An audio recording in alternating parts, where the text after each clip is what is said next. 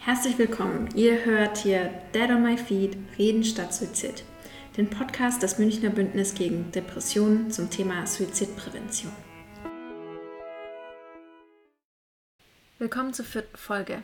Mein Name ist Lina Della Libera, Studentin der Psychologie und in diesem Podcast reden wir über Suizid. Das kann für viele ein schweres Thema sein, daher ist es mir wichtig darauf hinzuweisen, gebt auf euch acht und wenn ihr wisst, dass solche Themen für euch triggernd sein können, dann hört ihn bitte nicht alleine. In der Beschreibung des Podcasts sind einige hilfreiche Adressen verlinkt, die ihr auch ganz persönlich jederzeit anrufen könnt. Heute werden wir über ein weiteres dieser Angebote reden, die ein Betroffener sogar letzte Folge erwähnt hat, und zwar die Telefonseelsorge. Die Telefonseelsorge ist ein lang bestehendes telefonisches Beratungsangebot, das über die katholische und evangelische Kirche geleitet wird. Auch mit den kirchlichen Trägern ist der Anruf aber nicht an eine religiöse Zugehörigkeit gebunden. Und seit 2009 besteht das Angebot auch einer muslimischen Seelsorge. Im heutigen Interview unterhalte ich mich mit Alexander Fischhold, Leiter der katholischen Seelsorge hier in München, darüber, warum er die Arbeit mit Ehrenamtlichen als Vorteil sieht und wie sich die katholische Theologie mit dem Thema Suizid auseinandersetzt. Viel Spaß! Ja, mein Name ist Alexander Fischhold, wie Sie schon gesagt haben. Ich leite seit zehn Jahren hier die katholische Telefonseelsorge in München, bin Diplom-Theologe, Supervisor, systemischer Familientherapeut. Bin damals zur Telefonseelsorge gekommen über die Münchner Insel letztendlich. Ja, ich habe mich hier beworben und habe die Stelle bekommen. Das finde ich schon mal interessant, dass Sie die Münchner Insel ansprechen, weil die Telefonseelsorge ist ja, wie der Name schon sagt, dafür bekannt, dass sie mir übers Telefon berät. Aber es gibt ja auch andere Angebote. Können Sie die mal noch mhm kurz zusammenfassen? Genau, das älteste Angebot der Telefonseelsorge ist natürlich das Telefon. Und auch das größte Angebot, das wir haben, Telefon ist 24 Stunden am Tag, 365 Tage im Jahr. Wir machen jetzt, jetzt speziell in München, ja, seit acht Jahren, glaube ich, jetzt Chat- und Mailberatung über die bundesweite Plattform. Als Chatberatung ist auch eine 1 zu 1 Beratung, ähnlich wie am Telefon, also kein, kein Gruppenchat oder irgend sowas. Also wie ein Gespräch, das halt dann in schriftlicher Form über den PC läuft. Und die Mailberatung, die sind individuelle Mails, da geht es nicht so schnell. Also wenn ich da eine Anfrage schicke, dann kriege ich normalerweise nach 48 oder 72 Stunden die Antwort. Das sind dann auch oft längere Prozesse per Mail. Genau. von der, von der Zielrichtung her oder erreichen wir einfach über die unterschiedlichen Angebote sehr unterschiedliche Leute. Also über das Telefon gibt es schon die klassische Telefongeneration und das sind die Leute, die jetzt halt schon oft jenseits der 60 sind und einfach im Telefon groß geworden sind und das nutzen. Die Mail-Angebote werden viel genutzt von den Menschen so zwischen 40 und 60, äh, die das kennen.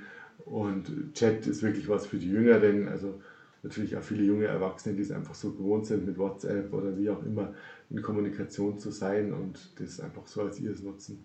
Sie haben diese unterschiedlichen Angebote, aber im Kern sind die etwa gleich ähm, oder gibt es dann doch immer Themen, die spezifisch sind für ein Angebot? Also unterscheidet sich schon ein Stück weit. Natürlich, die Themen finden sich alle überall, aber also am Telefon bedingt dadurch, dass wir einfach viele ältere Seniorinnen und Senioren haben, da geht es ganz viel um Einsamkeit und äh, also gerade im großstädtischen Bereich in München ist das natürlich ein Thema. Die Chatberatung, die Mailberatung sind ja als lokal gar nicht so einordnbar. Das heißt, wir chatten ja nicht nur mit Münchnern hier, sondern die Chats werden bundesweit verteilt. Das sind schon andere Themen. Und also auffällig ist schon, dass wir also am Telefon zum Beispiel die Suizidalität in 3% der Gespräche wirklich explizit als Thema haben und im Chat sind es fast 30% wo die Suizidalität ein Thema ist. Und also da wird schon deutlich, das ist schon sehr unterschiedlich. Ne? Und die Themen von Jüngeren sind, sind einfach andere. Da geht es viel um ja, mehr Platz im Leben finden natürlich, aber selbstverletzendes Verhalten haben wir ganz viel, zum Beispiel im Chat. Also das ist am Telefon so gut wie gar nicht. Wenn Sie sagen, dass Suizidalität eher bei den Jüngeren vorkommt, also zumindest in den Beratungsgesprächen, was denken Sie, sind da die Gründe, dass das so ist?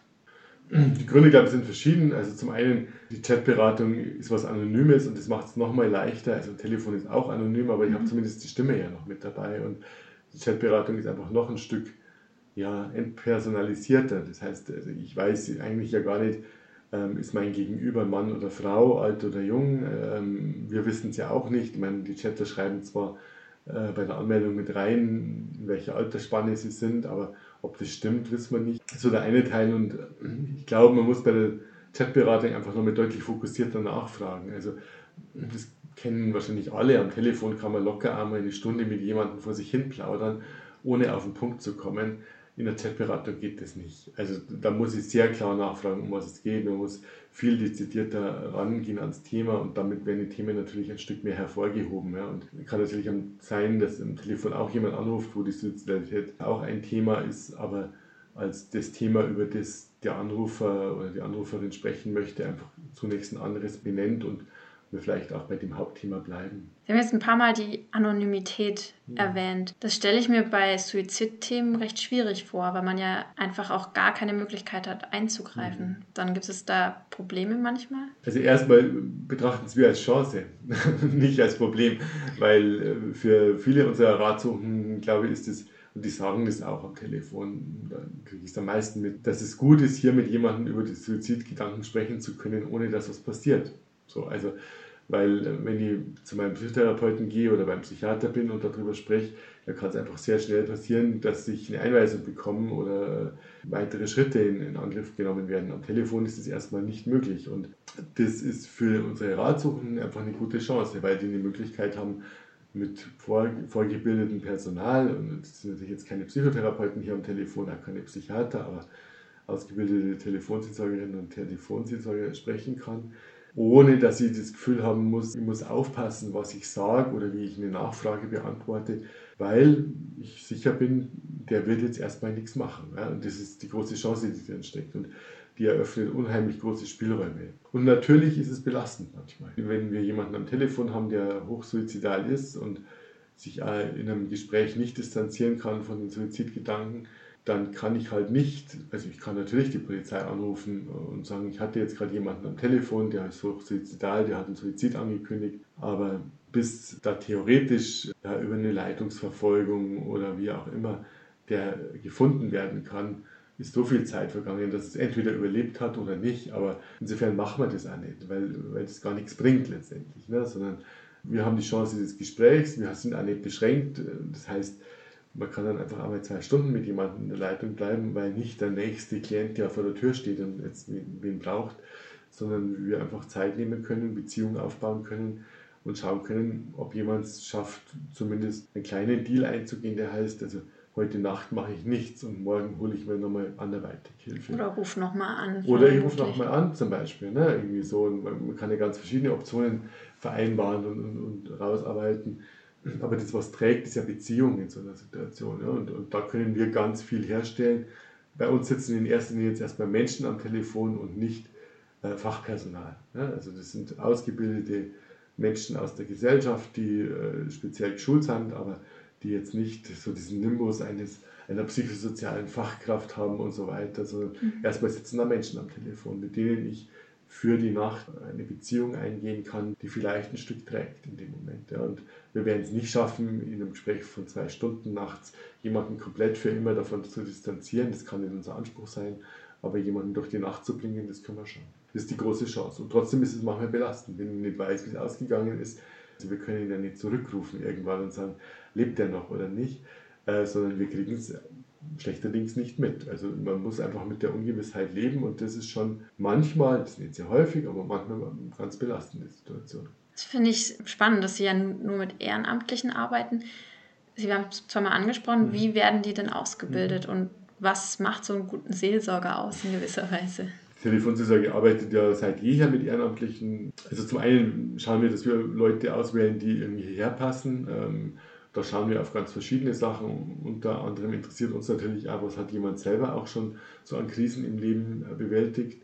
Wenn da jemand kommt, bei dem ist immer alles eitel Sonnenschein gewesen, da bin ich eher misstrauisch. Ne? Mhm. Irgendwie so. Aber wenn jemand davon erzählen kann, von schwierigen Situationen und wie er auch drüber weggekommen ist, und, und dann ist das sicherlich immer eine ganz gute Grundlage. Und dann bilden wir die Leute aus über ein, erstmal ein Jahr hinweg, wo wir, das sind elf Wochenenden normalerweise, plus eine ganz ausgiebige Hospitationsphase am Telefon und im Chat, wo die auch in die Praxis eingeführt werden und dann zu verschiedenen Fachthemen arbeiten, die halt viel sind, Alter, Einsamkeit, Trauer, Trauma, Suizidalität und so weiter. Also wo wir schauen, dass wir einfach ja, so eine gewisse Bandbreite an Themen, die einem am Telefon begegnen kann, auch auch erarbeiten. Und da arbeiten wir einfach ganz viele auch mit eigenen Themen äh, in den Übungen und so weiter, sodass die reinkommen. Und nach dem Jahr ist es so, dass die noch ein zweites Jahr haben, wo die dann schon selber im Dienst sind, aber dann haben wir noch diverse Pflichtfortbildungen, die dann noch stattfinden müssen, unter anderem zur Beratung in der Nacht, weil wir die schon ein Stück unterscheiden vom Tag, ähm, weil versuchen es mal irgendwie ja, an einem, am Donnerstag nach 18 Uhr irgendwo eine Beratung zu kriegen in München. Das ist fast ein Ding der Unmöglichkeit. Ab, ab 17 Uhr dünnt sich gigantisch aus und ab 18 Uhr ist eigentlich dicht. Deswegen schauen wir, dass wir nachts ein Stück anders beraten und, und dieses extra Thema an den Schulen. Aber also nach, nach einem Jahr gehen die selber ans Telefon oder in den Chat und nach zwei Jahren sind die fertig ausgebildet, soweit man da je fertig sein kann. Wir haben ja dann ein ganz vielfältiges Fortbildungsangebot, das einfach dann immer weitergeht und das auch sehr genutzt wird von den Ehrenamtlichen. Was wir verpflichtend haben, ist eben regelmäßige Supervision. Alle Ehrenamtlichen sind in der Supervisionsgruppe, haben einen Supervisionstermin im, im Monat, wo die Fälle reinbringen können. Und wir haben eine Rufbereitschaft unter den hauptamtlichen Kollegen, das heißt, es ist immer einer erreichbar über eine zentrale Nummer, sodass gerade ein Nachrichtengespräch hatte und ja, das war schwierig oder ein suizidales Gespräch hatte, wo ich nochmal mich mit jemandem reflektieren möchte, dann ist immer jemand erreichbar. Das ist so der Service, den wir anbieten unseren Leuten. Was ich jetzt auch spannend finde, ähm, wenn um nachts die Gespräche so anders sind, sind dann auch Suizid zum Beispiel, ist das dann eher ein Nachtthema oder gibt es da eine bestimmte mhm. Jahreszeit, wo das mhm. eher vorkommt? Man sagt ja immer so die Winterdepression. Mhm. Also die erleben wir hier nicht, äh, aber wir erleben schon, dass, dass die Gespräche nachts häufig wesentlicher sind. Also ne, irgendwie so, weil weil es einfach weniger Optionen gibt. Also viele Menschen scheuen sich ja auch verständlicherweise nachts um zwei irgendwie den guten oder auch nicht so guten Freund anzurufen und zu sagen, ich sehe mich gerade nicht mehr raus. So was macht man ja nicht, ne? irgendwie so. Und mei, oft sind es natürlich dann auch Alkohol im Spiel und so weiter, was Beratung schwierig macht und gleichzeitig kann man nicht sagen, jetzt warten bis sie komplett nüchtern sind. Die Menschen sind ja trotzdem in Not in dem Moment, ne? Mhm. irgendwie so. Aber wir haben tagsüber bei der Telefonseelsorge gerufen, schon auch sehr viele Menschen an, die sehr regelmäßig anrufen. Also das ist so der, die Schattenseite, glaube ich, der Psychiatriereformen der 70er Jahre, dass Menschen eben nicht mehr kaserniert in Haar sitzen, ihr ganzes Leben lang im Endeffekt, sondern vielleicht einmal im Jahr oder zweimal im Jahr oder alle zwei Jahre mal hingehen, neu eingestellt werden und so und dann wieder in ihrer Wohnung leben, was ja total gut ist, ne? irgendwie so und gleichzeitig die sind halt trotzdem nicht im Fußballverein und im Kirchenchor oder wo auch immer, weil das sind schon oft Menschen, die einfach aufgrund ihrer Erkrankung schwer anschlussfähig sind. Für die sind wir eine große Stütze, ne? weil die rufen halt einmal am Tag oder einmal in der Woche, dreimal die Woche hier an und, und berichten ein bisschen was. Es sind dann so Alltagsgespräche einfach manchmal nur, ne? irgendwie so. Wenn die Freunde was, fehlen. Genau, was, ja, so das soziale Netz oder die, die Kollegen, ja, irgendwie so. Also was unser einzelnen Kollegenkreis austauscht und sagt, ah, jetzt war ich im Urlaub oder keine Ahnung, das und das habe ich am Wochenende vor, wenn ich da kein Gegenüber habe, ja, irgendwie so, dann, dann sind das so Gespräche, die bei uns natürlich auch stattfinden. Ne? Und, äh, aber da schauen wir, dass das eben nicht nachts ist. Ja? Dass, dass nicht jemand auf die Idee kommt, naja, nachts ist eh weniger los, dann rufe ich um drei Uhr nachts an und mache meine Tagesstruktur ähm, weil wir da die Leitung frei halten wollen, eben weil niemand anderes oder weil zu wenig andere Stellen erreichbar sind. Deswegen ist das ein Unterschied zwischen Tag und Nacht. Ne? Und ja, ich glaube, das kennt man ja selber von sich auch, man ist, man ist nachts dünnhäutiger. Ja? Also das hat sicherlich hormonelle Gründe und, und, physiologische Gründe, aber man ist einfach durchlässiger. Ja? Und, und da rutscht manches einem einfach näher als vielleicht an einem Tag wie heute, wo draußen sogar die Sonne wieder scheint und man so ein Stück raus kann. Ne? Ja, die, viele Menschen haben ja dann auch Schlafprobleme, wenn die Psyche nicht mehr mitmacht, ein Stück mhm. weit. Und der Rhythmus weg ist. Ne? Also ja. das, das, ist natürlich auch sowas. Ne? Irgendwie, es ist eine spannende Frage, wenn nachts um drei jemand anruft und sagt, ich kann nicht schlafen und, und man dann fragt, ja, wie haben Sie denn den Tag verbracht? Ja, ich habe bis um zwei nachmittags geschlafen, dann habe ich gefrühstückt und bin dann bis um 23 Uhr auf der Couch gelegen und habe ferngesehen. Ich finde es angemessen, dass man dann nachts um zwei nicht schlafen kann. Ja, also da ist man dann gerade einmal zwölf Stunden wach hat nichts gemacht. Also ich könnte da nicht schlafen, wenn ich das regelmäßig mache. Aber man fühlt sich trotzdem allein. Und trotzdem ist man alleine, ja, irgendwie so. Und also da immer wieder hinzuschauen, auch im, im Sinne einer Schlafeldukation zu schauen, also was müsste denn passieren, um wieder in den Rhythmus zu kommen? Ne? Irgendwie so. Da, da, sind wir immer wieder sehr am Ringen letztendlich. Ah, bisher müssen wir uns da einmischen, dürfen wir uns da auch einmischen. Auf der anderen Seite, wir glauben halt, dass, dass es nicht gesundheitsfördernd ist. Also gerade wenn ich vielleicht eine depressive Anteile habe in mir, dass ich mein Leben komplett in die Nacht verlagere, weil, weil die Sozialkontakte viel weniger sind, weil die Optionen viel weniger sind mhm. und dass es da eigentlich was bräuchte im Sinne von, äh, ich gebe meinem Tag eine Struktur und ich stehe trotzdem um sieben auf oder um halb sieben ne? Irgendwie und, und bringe den Tag also strukturiert rum, sodass ich, nachdem ich was gemacht habe, am Abend auch ein Stück müde bin und also meinem Körper und meiner Psyche auch eine Chance gebe, müde zu sein. Ja? Weil wenn ich das nicht habe, ja, dann brauche ich mich nicht beschweren, dass ich das nicht schlafen kann. Ja? Also, aber das ist, das ist ein ganz schöner Kampf, den wir da oft führen müssen. Das heißt oft, ist es so, sie hören immer zu, aber sie geben nicht immer auch dann Beratung in dem Sinne. aber manchmal schon. Doch, also wir, wir beraten schon.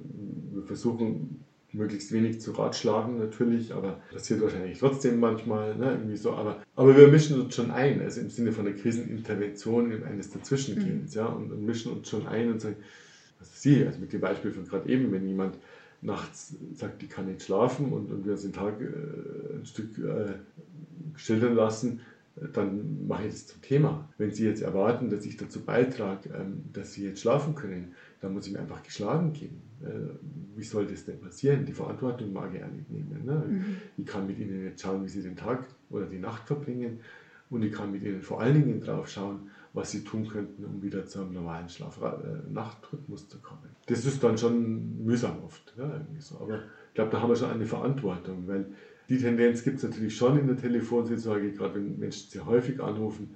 Das ist so einfach. Die 0800er Nummer zu wählen, macht viel weniger Mühe als in einer im Krisendienst Psychiatrie in anzurufen. Krisendienst Psychiatrie anzurufen oder einen Freundeskreis zu pflegen ja. oder in einer, in einer Teestube zu gehen oder in einer Selbsthilfegruppe zu gehen. Ja, das ist voll, also das kann ich im Bett. Ja, also über die Handys war es ja so, die sind bundesweit verteilt worden, weil die örtliche Zuordnung jetzt stattgefunden ist. Und wir wissen, dass es da genug Leute gab, die haben einfach Immer elf Stunden andere. am Tag, 15 Stunden am Tag sich durch die Bundesrepublik telefoniert und sind jedes Mal in einer anderen Stelle rausgekommen.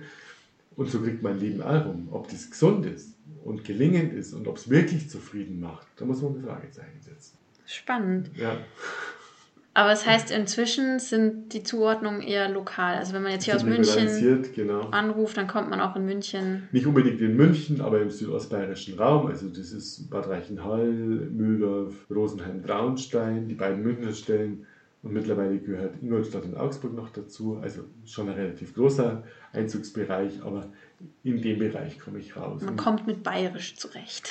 Oder Schwäbisch. Aber also ich komme ich komm normalerweise, wenn es eine Fehlschaltung gibt, nicht mehr nach Hamburg und nicht mehr nach Berlin.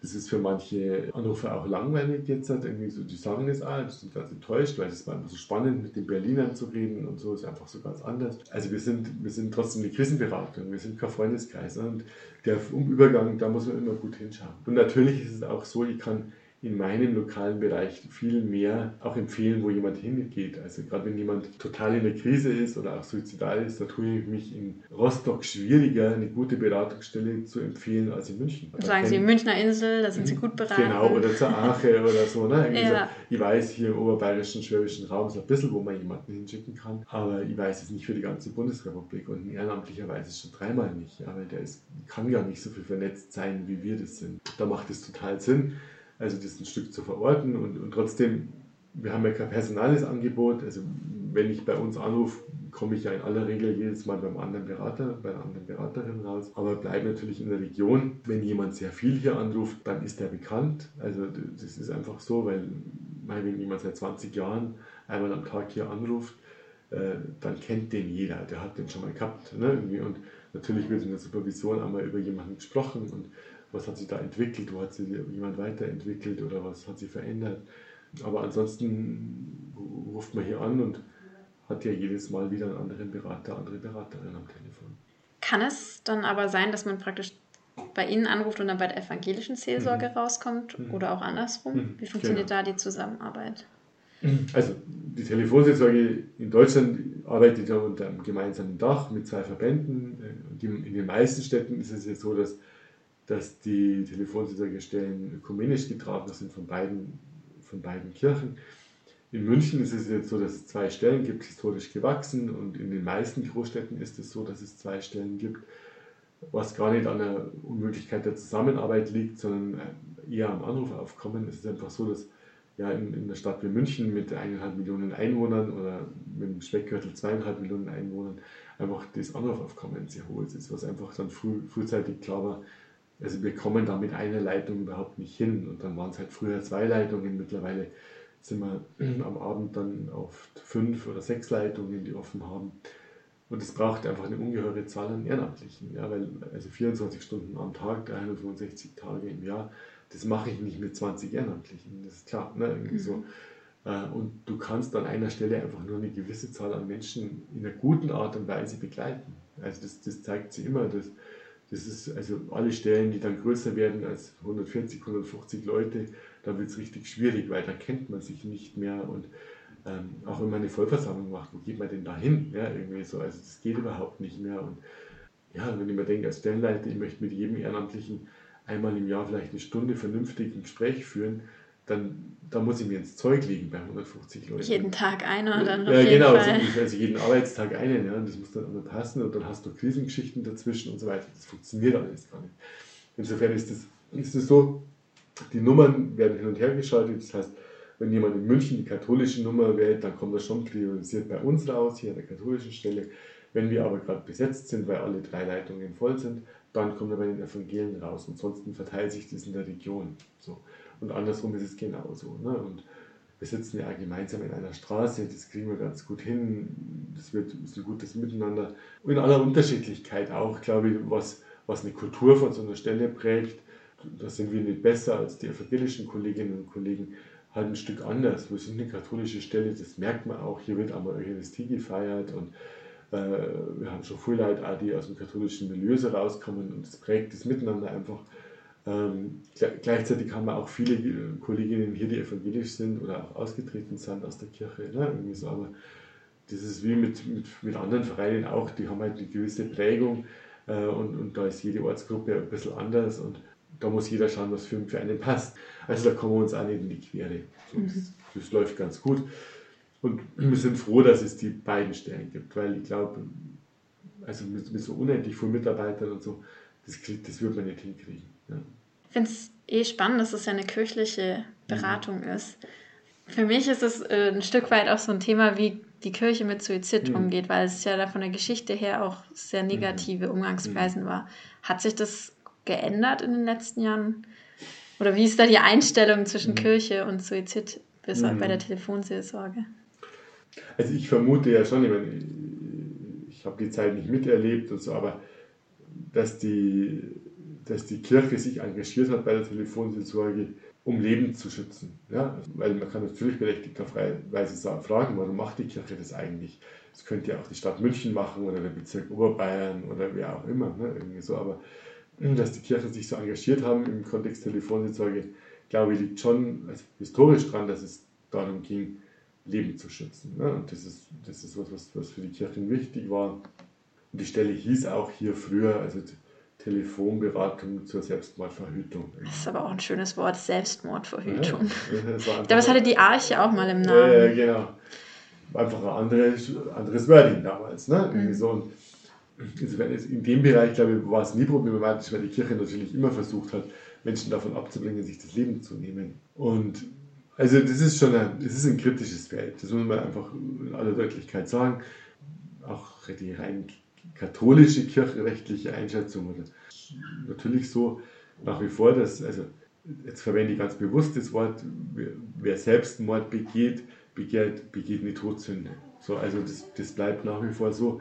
Da spielt aber was mit rein. Also da, da spielt mit rein, dass, dass es ein Mord sein könnte, also im Sinne niedere Beweggründe äh, und äh, dass jemand sich äh, also das Leben nimmt, um, um Gott da zu strafen oder so. Ne? Irgendwie so. Und natürlich weiß jemand, der suizidal ist und der sich das Leben nimmt, in aller Regel ja erstmal gar keine freie Entscheidung trifft. Also die Menschen, die bei uns anrufen ähm, und, und verzweifelt sind am Leben und suizidal sind, die sind ja nicht äh, frei und sitzen da und sagen, ich könnte so oder so entscheiden und so, sondern die sind verzweifelt und sind in einer Sackgasse und haben einen Tunnelblick oder was auch immer.